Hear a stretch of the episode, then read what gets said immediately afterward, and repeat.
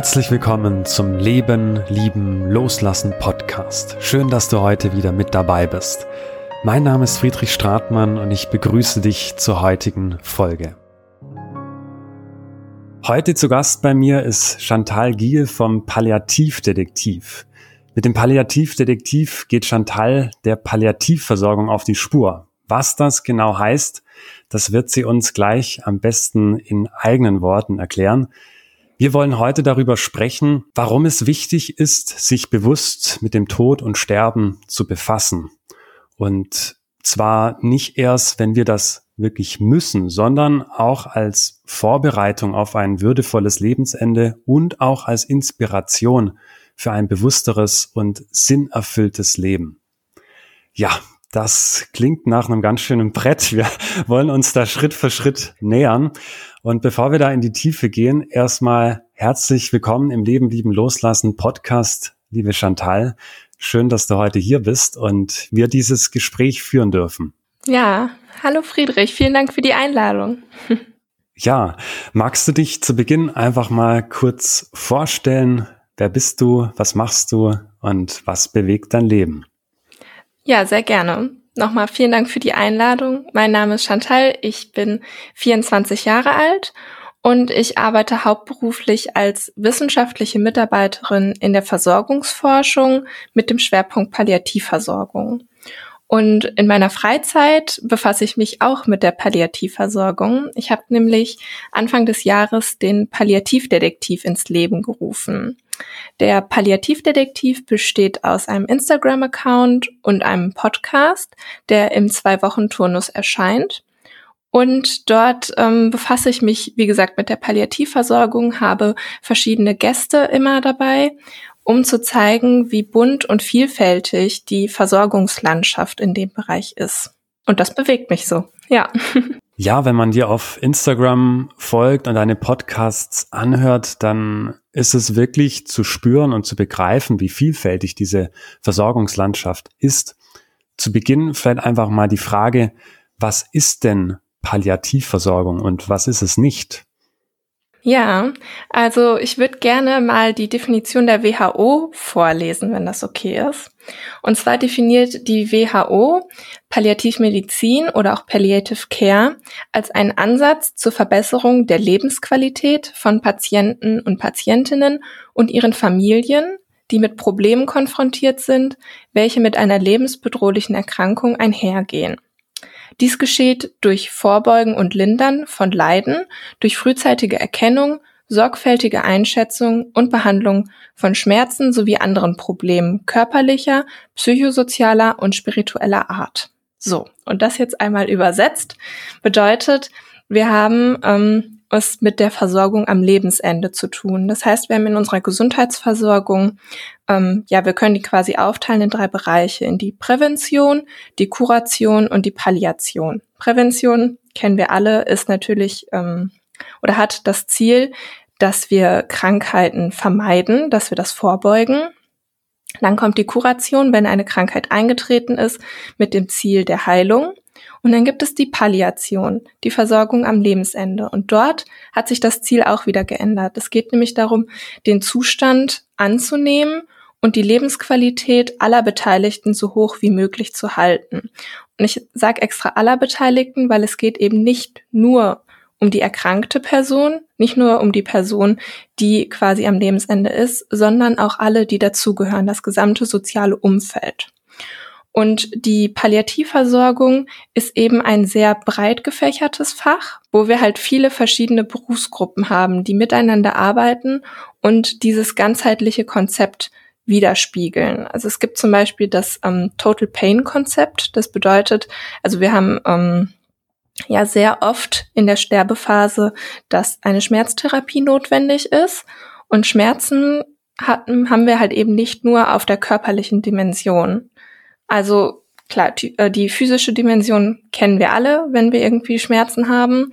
Die psychische Dimension kann man sich irgendwie auch noch vorstellen, zum Beispiel ähm, ja gerade am Lebensende der Abschied von Familie und Freunden, vielleicht auch Angst vor zum Beispiel Schmerzen oder auch Angst vor dem Tod, weil wir wissen halt nicht, was dann kommt, ob da was kommt, wie das alles so funktioniert. Aber es gibt auch noch weitere Dimensionen, die dazugehören, nämlich die soziale Dimension, also zum Beispiel Sorgen um die Familie oder auch ähm, der Verlust der sozialen Rolle, der damit einhergeht, und auch die spirituelle Dimension. Also warum unbedingt ich oder welchen Sinn hat mein Leben und wo gehe ich hin oder eben auch nicht. Und das alles zeigt schon mal, wie, ja, wie vielfältig und vielseitig dieser ganze Prozess ist, was alles aufgefangen werden muss und auch aufgefangen wird durch die ähm, Palliativversorgung.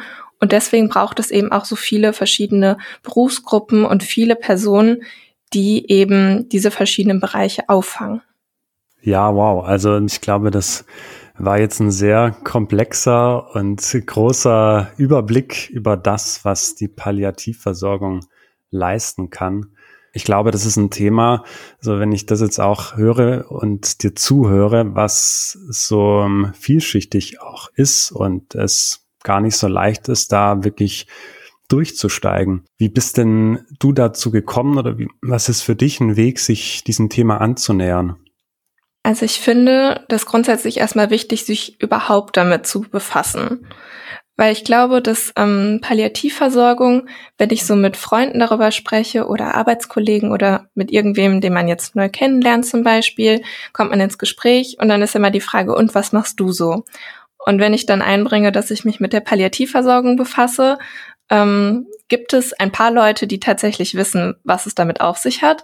Aber es gibt auch Menschen, die dann entweder sagen, nee, habe ich gar nichts mit am Hut und das Thema wechseln oder dann sagen, ach ja, ja, Hospiz und so.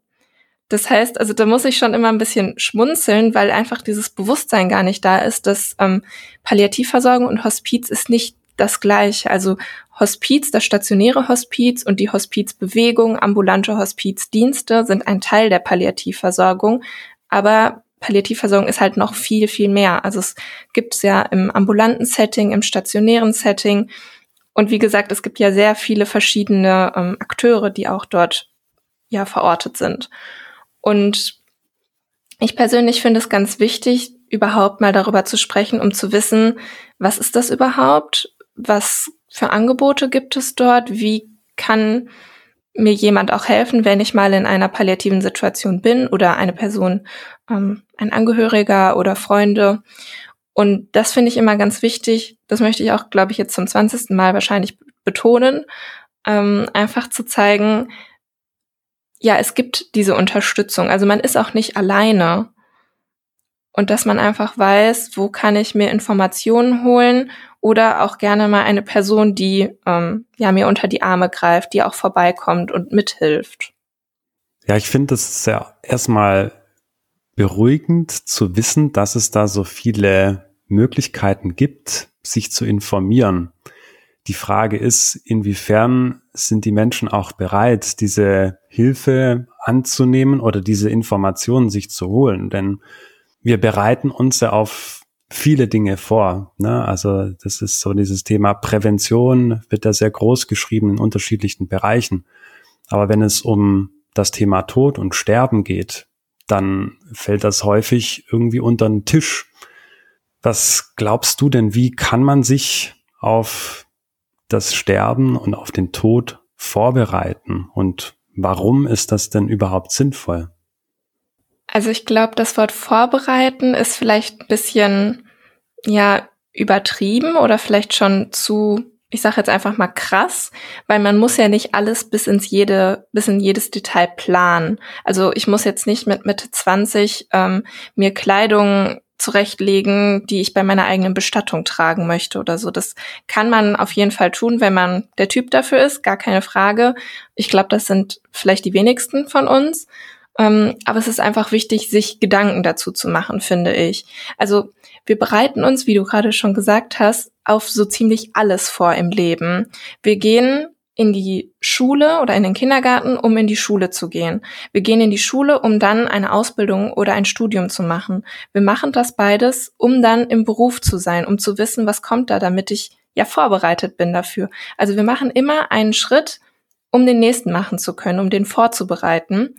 Und ich finde, ein super Beispiel dafür ist zum Beispiel, ähm, wenn eine Frau schwanger ist Das erste, was die Frau macht, ist, sich Hilfe zu holen, nämlich eine Hebamme.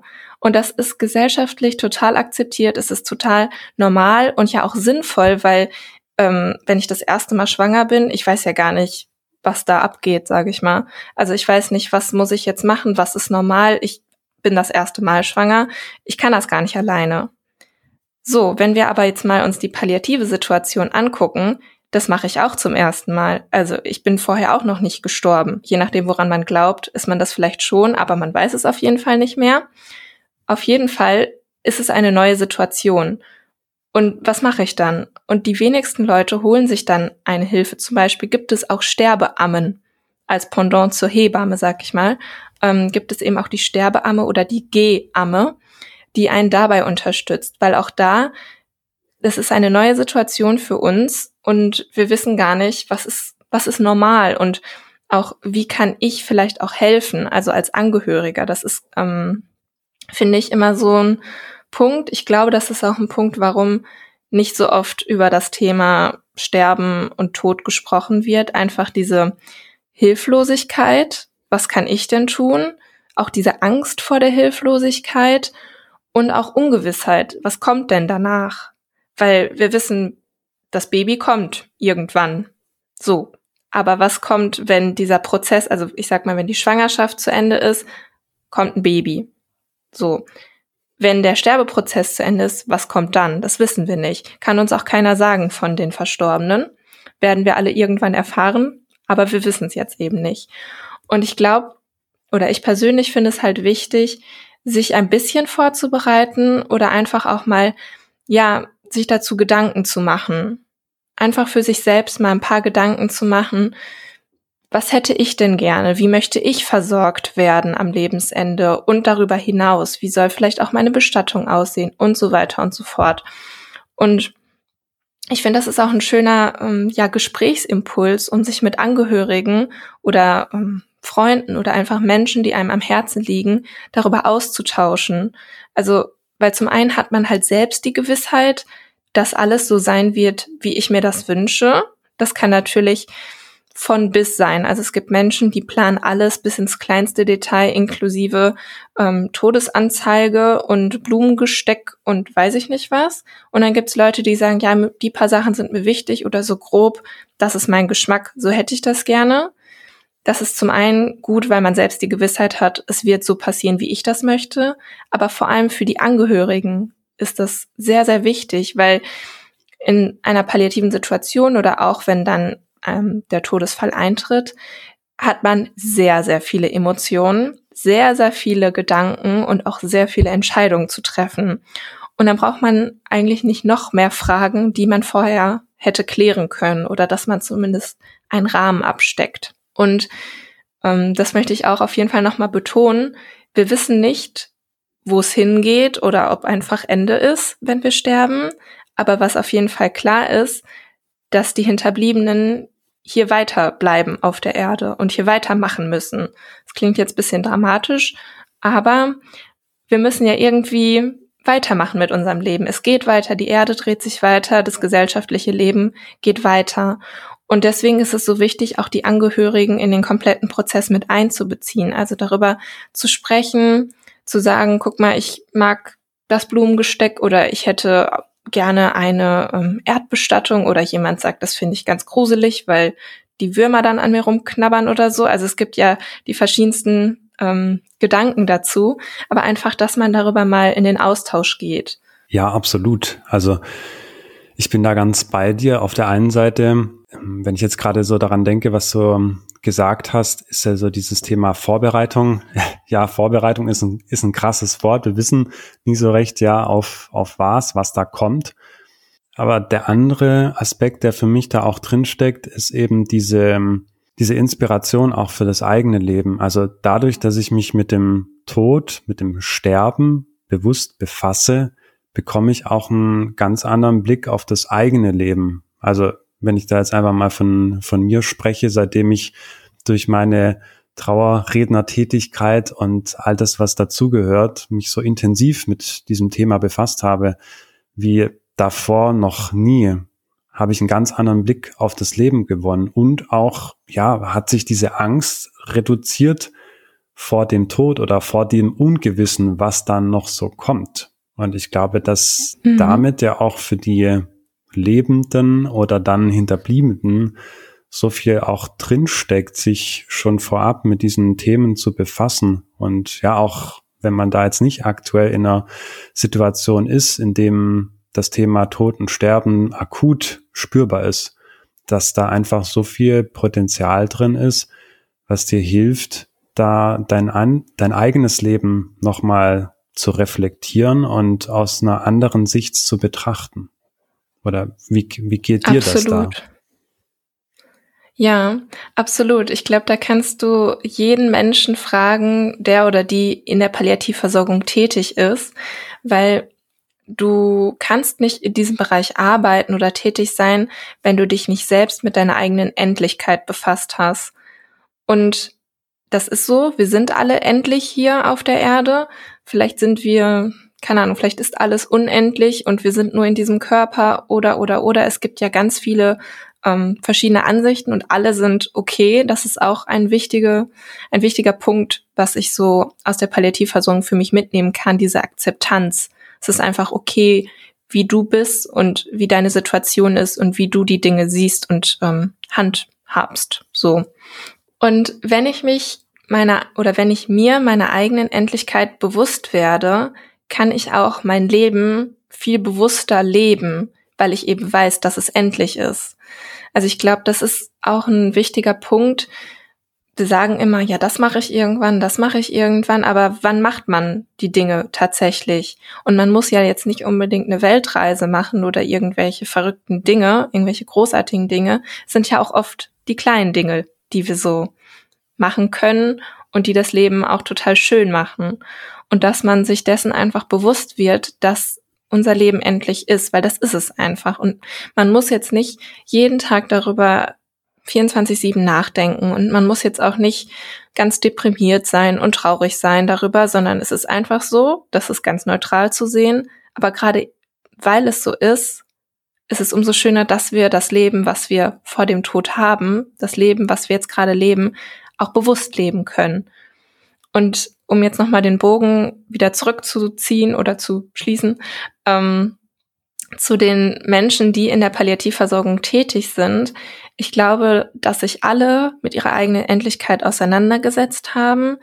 Bestimmt hat nicht jeder eine Patientenverfügung ausgefüllt oder irgendwelche anderen ähm, Vorsorgen getroffen, aber sich trotzdem damit auseinandergesetzt und hat irgendwie einen Standpunkt zum Leben aber eben auch zum Tod und vor allem auch zu der Versorgung vor dem Tod, eben zu der Versorgung am Lebensende. Und ich finde, wenn man sich dessen bewusst ist und sich das ab und zu nochmal ja wieder bewusst macht, kann man auch so viel für das jetzige Leben mitnehmen, weil man einfach, also kann ich jetzt nur für mich sagen, ich einfach super dankbar bin, dass ich jetzt das Leben habe, was ich habe, dass ich gesund bin.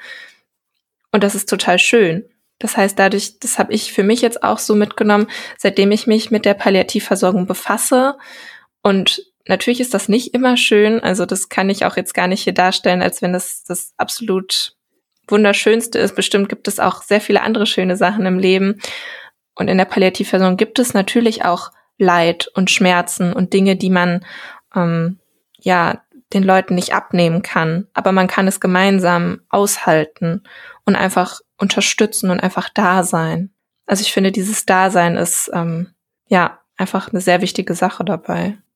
Ich glaube, dass die Arbeit in diesem Bereich dir einfach vor Augen führt, worum es letztendlich geht oder was wirklich wirklich wichtig ist, zählt, zählt im, Leben. Leben. Ja, also dieses Dasein, wovon du am Ende jetzt gesprochen hast, auch diese Zuwendung, bedingungslos, ne, einfach auch da zu sein, sich hinzugeben, einem Menschen, dem man sonst vielleicht ja auch gar nicht mehr kommunizieren kann, wie man das gewohnt ist oder gewohnt war davor, sondern wo es einfach darum geht, präsent zu sein und irgendwo auf einer anderen Ebene eine Verbundenheit doch zu spüren. Und das, was du eingangs in deiner Antwort gesagt hast, fand ich auch schön, diese Akzeptanz oder dieses, dieses Annehmen oder Verständnis dafür, dass alles irgendwo seine Berechtigung hat. Ne? Also ja. es darf sein und auch dieses Leid, der Schmerz, so schlimm das auch ist in diesem Moment, aber du, du lernst es, glaube ich, so auch mehr anzunehmen als Teil des Lebens, weil du spürst und siehst ne, am hautnah, ja, den eigenen Augen, dass es zum Leben dazugehört. Und ich glaube, das ist uns irgendwo auch allen bewusst, aber wir verdrängen das auch ganz gerne. Ja. Und das finde ich, also ich habe da großen Respekt davor, vor dir, vor deiner Arbeit und all den Menschen, die da auch in diesem Bereich tätig sind. Und ich glaube, dass es dich selbst da auch sehr beschenkt und auch so, so wertvoll ist für die Menschen, die eben auch so eine Begleitung oder eine, so eine Versorgung ähm, ja in Anspruch nehmen dann. Absolut, weil ich glaube, das ist das Schlimmste, ich glaube, das schlimmste Gefühl, was wir immer haben, wir Menschen, ist diese Hilflosigkeit. Und das ist nicht nur in der Palliativversorgung, das ist in jedem Bereich so. Wenn wir hilflos sind und einfach nur daneben stehen und quasi hilflos zugucken. Das ist das Schlimmste, was uns passieren kann. Und deswegen ist es ja so wichtig, meiner Meinung nach, sich vorher mal damit zu befassen, sich ein bisschen zu informieren. Ich meine, oft befassen wir uns erst mit der Palliativversorgung, wenn diese Situation eintritt. Dann ist es immer noch besser, als sich damit gar nicht zu befassen. Aber noch besser ist es ja, vorher mal was dazu gehört zu haben und zu wissen, wo kriege ich Information, wo kriege ich Unterstützung. Ich muss das nicht alleine machen. So, du bist nicht alleine in der Situation. Es gibt so viele Unterstützungsangebote und ähm, wenn ich darf, würde ich kurz noch ein bisschen Werbung einschieben, und zwar für den Wegweiser Hospiz- und Palliativversorgung Deutschland weil das ist nämlich ähm, wie so eine Art Suchmaschine. Das heißt, wenn ich jetzt in einer palliativen Situation bin oder ein Angehöriger, ähm, kann ich auf die Seite gehen und kann dort ein Angebot ähm, ja suchen, was bei mir in der Nähe ist. Also man kann die Postleitzahl eingeben oder den Ort und auswählen, was man haben möchte. Also suche ich eine Palliativstation, suche ich einen ambulanten Hospizdienst, ein stationäres Hospiz, ein SAPV-Team und so weiter und so fort. Da kann man das auswählen und gucken, wo sind Angebote bei mir in der Nähe. Und das finde ich ist total toll, dass wir diese Möglichkeit haben, heutzutage durchs Internet so schnell an Informationen zu gelangen und dann nicht nur welche, die irgendwie Infos, die wir lesen können im Internet, die sind auch gut und wichtig, aber vor allem Menschen vor Ort, die mir Tipps geben können, aber die auch wirklich ich sag mal, mit anpacken können. Also ich muss nicht die komplette Pflege, die komplette medizinische Versorgung, ich muss das nicht alles alleine stemmen, sondern ich kann mir Unterstützung holen und es ist okay. Man muss das nicht alles alleine können, sondern das ist auch wieder diese Akzeptanz, das gehört einfach dazu. Und man kann das nicht alles alleine und das ist total okay einfach. Mhm. Magst du es nochmal sagen, wie diese Plattform heißt? Ich glaube, wir packen das uns auch einfach nochmal in die Show Notes, dann äh, kann derjenige oder die, diejenige, die möchte, da einfach auch draufklicken. Unbedingt. Also es ist der Wegweiser Hospiz- und Palliativversorgung Deutschland. Okay. Ja, packen wir auch in die, in die Show Notes, dann ist es da auch nicht zu verfehlen. Also finde ich eine, eine super Sache, ein super, ein super Angebot.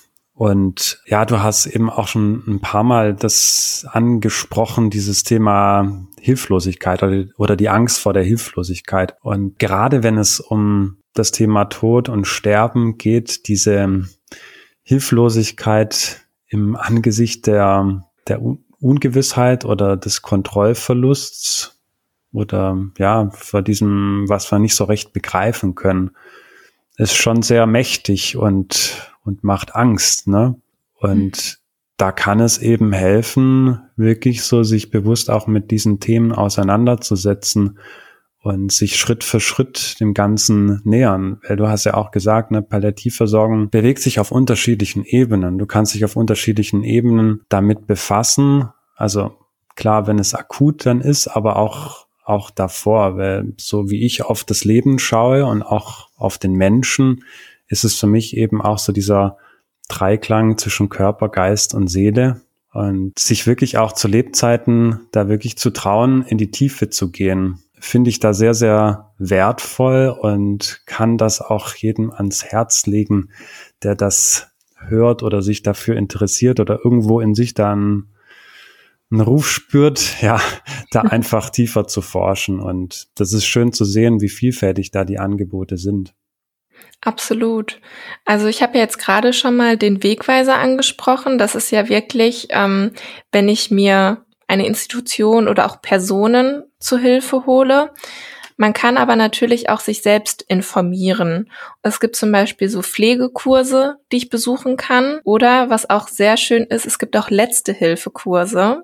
Also Erste Hilfe kennt wahrscheinlich jeder oder jede, die auf jeden Fall den Führerschein gemacht hat. Und es gibt eben auch letzte Hilfe-Kurse. Und das ist, ähm, ich sag mal, so ähnlich aufgebaut. Das sind nämlich dreieinhalb Stunden, ähm, ein Kurs mittlerweile auch online teilweise. Und den kann ich besuchen. Der ist ähm, für alle Bürger und Bürgerinnen. Also man muss jetzt nicht ähm, professionell in der Pflege tätig sein oder sonst irgendwie. Man muss auch nicht in einer palliativen Situation sein. Das kann einfach jeder machen. Man kann diesen Kurs besuchen und sich dort erstmal informieren, was ist das alles überhaupt? Also was hat es mit diesem ja, Sterbeprozess überhaupt auf sich? Und was ist auch normal? sage ich mal. Und ähm, wie werden verschiedene Rituale in verschiedenen Kulturen gehandhabt? Das ist ja auch mal interessant, sich damit zu befassen, um einfach auch ein paar Infos zu haben, was kann ich auch tun, was zum Beispiel ähm, Mundpflege angeht. Das ist ja auch ein wichtiges, ähm, wichtiges Thema in der Palliativversorgung. Aber auch, was sind so, ja, so Vorsorge, Geschichten, also was hat's mit der Patientenverfügung auf sich und so weiter.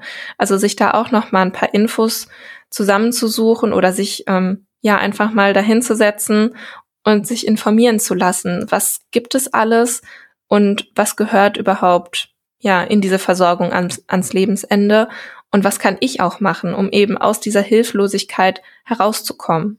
Ja, finde ich total schön, dieses, dieses Angebot, letzte Hilfekurse. Ich glaube, ich habe das auch erst durch dich erfahren, dass es so etwas gibt, ne? Wie du sagst, erste Hilfekurse, das ist so, so präsent. Ich kann mich noch erinnern, damals im Sportstudium war der erste Hilfekurs auch die Voraussetzung, um, um überhaupt den Bachelor zu machen, ja, das Studium abzuschließen.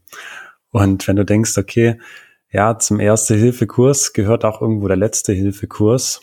Wer weiß, vielleicht in irgendeiner Zukunft ja, gibt es auch diese, ähm, naja, diese, diese Möglichkeit oder dass dieser letzte Hilfekurs auch so eine Präsenz hat und irgendwo mehr und mehr in das Bewusstsein auch der Menschen kommt.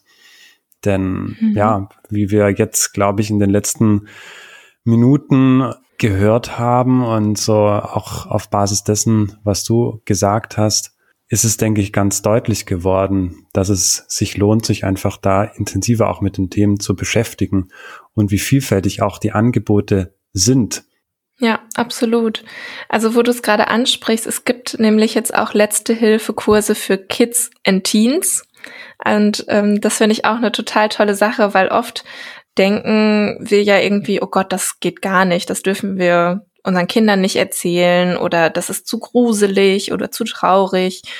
Aber was, ähm, keine Ahnung, wenn wir Kinder davon fernhalten, können noch viel gruseligere Sachen im Kopf, in der Fantasie nämlich entstehen. Und ich glaube, das ist auch sehr wichtig, dass wir mit Kindern da sehr offen und ehrlich umgehen. Natürlich immer fragen, möchtest du das? So, man muss niemanden auf eine Beerdigung oder so mitschleppen, der oder die das nicht möchte aber immer fragen und nicht von vornherein ausschließen, nur weil diese Person zu klein oder zu jung ist in unseren Augen. Und ähm, die Erfahrungen von den Letzte-Hilfe-Kursen für Kids und Teens sind nämlich auch, dass die Kinder und Jugendliche total offen dafür sind. Also es gibt teilweise welche, die sagen, ja, vorher wusste ich nicht, ob das was für mich ist, weil bei mir im Umfeld oder in der Familie ist halt noch keiner gestorben, habe ich nichts von mitbekommen aber die dann auch wirklich danach sagen, ja, aber wenn das jetzt so ist, ich fühle mich bisschen vorbereitet, ich weiß jetzt, was da abgeht. Und genau das ist ja das Ziel des Ganzen, dass man diese Angst nimmt und deswegen halt auch schon so früh ansetzt bei Kindern und Jugendlichen. Also diese Kurse werden teilweise auch in Schulen angeboten, also dass sie wirklich für eine Unterrichtsstunde in die Schule gehen und das einfach mal vorstellen, dass man darüber spricht und die Kinder nehmen das mit in die Familien und genau das ist das, was ich schon ähm, zu Beginn gesagt habe, einfach mal das als Gesprächsimpuls zu nutzen und das dadurch auch wieder ja zu normalisieren klingt jetzt doof, aber das doch irgendwie normal zu machen, weil es ist das Normalste auf der Welt. Und das ist das Einzige, was klar ist, dass wir irgendwann gehen müssen. Da führt halt kein Weg dran vorbei. Da gibt's ganz viele tolle Sprüche immer zu, aber es ist halt wirklich so. Und wenn wir früh damit anfangen, mit Kindern auch darüber zu sprechen und einfach das als einen normalen Teil des Lebens zu akzeptieren, ich glaube, dann ist schon viel gewonnen und ich glaube, das wird unserer Gesellschaft auch wirklich gut tun. Absolut. Also das finde ich gerade noch einen schönen Bogen, den du da gesponnen hast.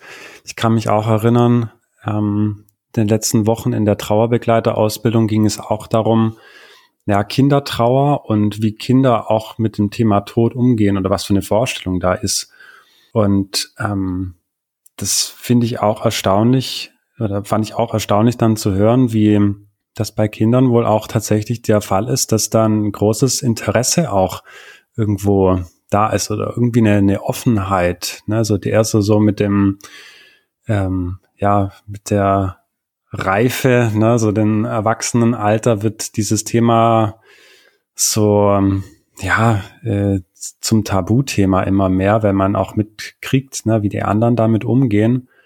Aber so grundsätzlich finde ich das einen, einen schönen Gedanken, wirklich da früh anzufangen, sich diesem Thema anzunähern, wenn auch eine Neugierde, eine, eine natürliche Neugierde da ist, in einem Alter, wo das einfach gegeben ist, warum dann nicht diesen Hunger stillen? Und ja, ich habe das auch irgendwo gelesen, glaube glaub ich, auch auf einer Instagram-Seite eines Bestatters, der auch sehr aktiv im Bereich der Aufklärungsarbeit ist, auch an Schulen mit Kindern, dass er dann zum Teil halt auch von Eltern zu hören bekommt, ja, nee, wir wollen nicht, dass du das machst.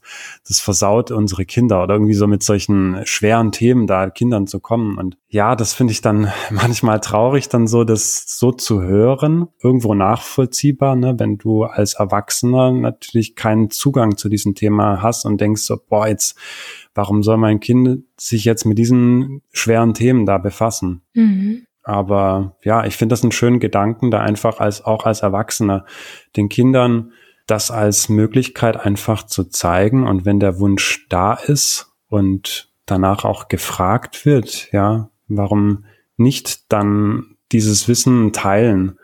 Und ja, so wie du eben gesagt hast, glaube ich, dass da eine große Chance auch drin ist, die zukünftigen Generationen nochmal ganz anders darauf vorzubereiten, beziehungsweise ein ganz anderes Bewusstsein dafür zu schaffen. Absolut.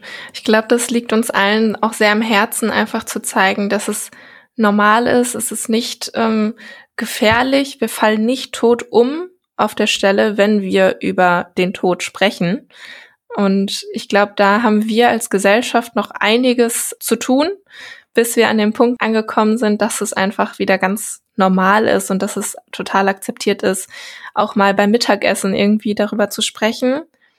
Aber ich glaube, da geben wir auch alle unser Bestes aus dem Bereich der Hospiz- und Palliativversorgung, das eben zu ändern, um dieses Bewusstsein ähm, ja wieder herzustellen und das einfach bewusster in unseren, ja, in unsere Gesellschaft und in unser Leben wieder hereinzutragen.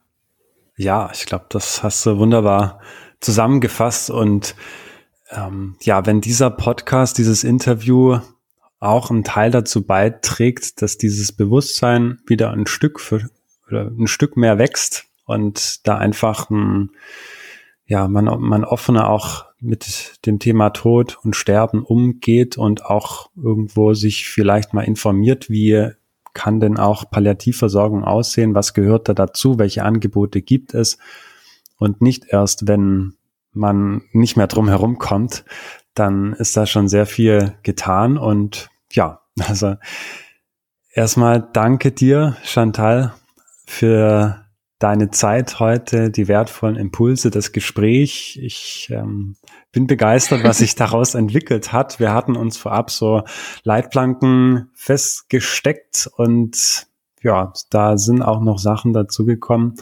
Ich glaube, die hatten wir so gar nicht auf dem Schirm, aber total schön, was sich so entwickelt. Ja, fand ich auch. Vielen Dank auf jeden Fall, dass ich ähm, ja heute dabei sein durfte und ein bisschen über die Palliativversorgung zu erzählen, weil ich glaube, das ist, ähm, kann man gar nicht oft genug betonen, dass es einfach wichtig ist, drüber zu sprechen. Und genau das haben wir jetzt gemacht. Und wenn ich darf, würde ich gerne noch mit einem Satz abschließen, nämlich äh, mit einem Zitat, und das ist so das berühmteste Zitat in der Hospiz- und Palliativversorgung, nämlich von Cicely Saunders. Also das ist, ähm, sie ist die Begründerin der modernen Hospizbewegung. Und das Zitat geht so, es geht nicht darum, dem Leben mehr Tage zu geben, sondern den Tagen mehr Leben. Und ich finde, damit ist alles gesagt und das kann man einfach mal sacken lassen und sich dazu ein paar Gedanken machen. Ja, finde ich, finde ich auch. Ich danke dir, Chantal. Und ja, möge dieses Interview die Kreise ziehen, die Menschen erreichen, die es benötigen und auch offen dafür sind. Super. Ich danke dir, Chantal, und ja, alles Gute für dich. Danke gleichfalls. ja, das war das Interview mit Chantal Giel vom Palliativdetektiv.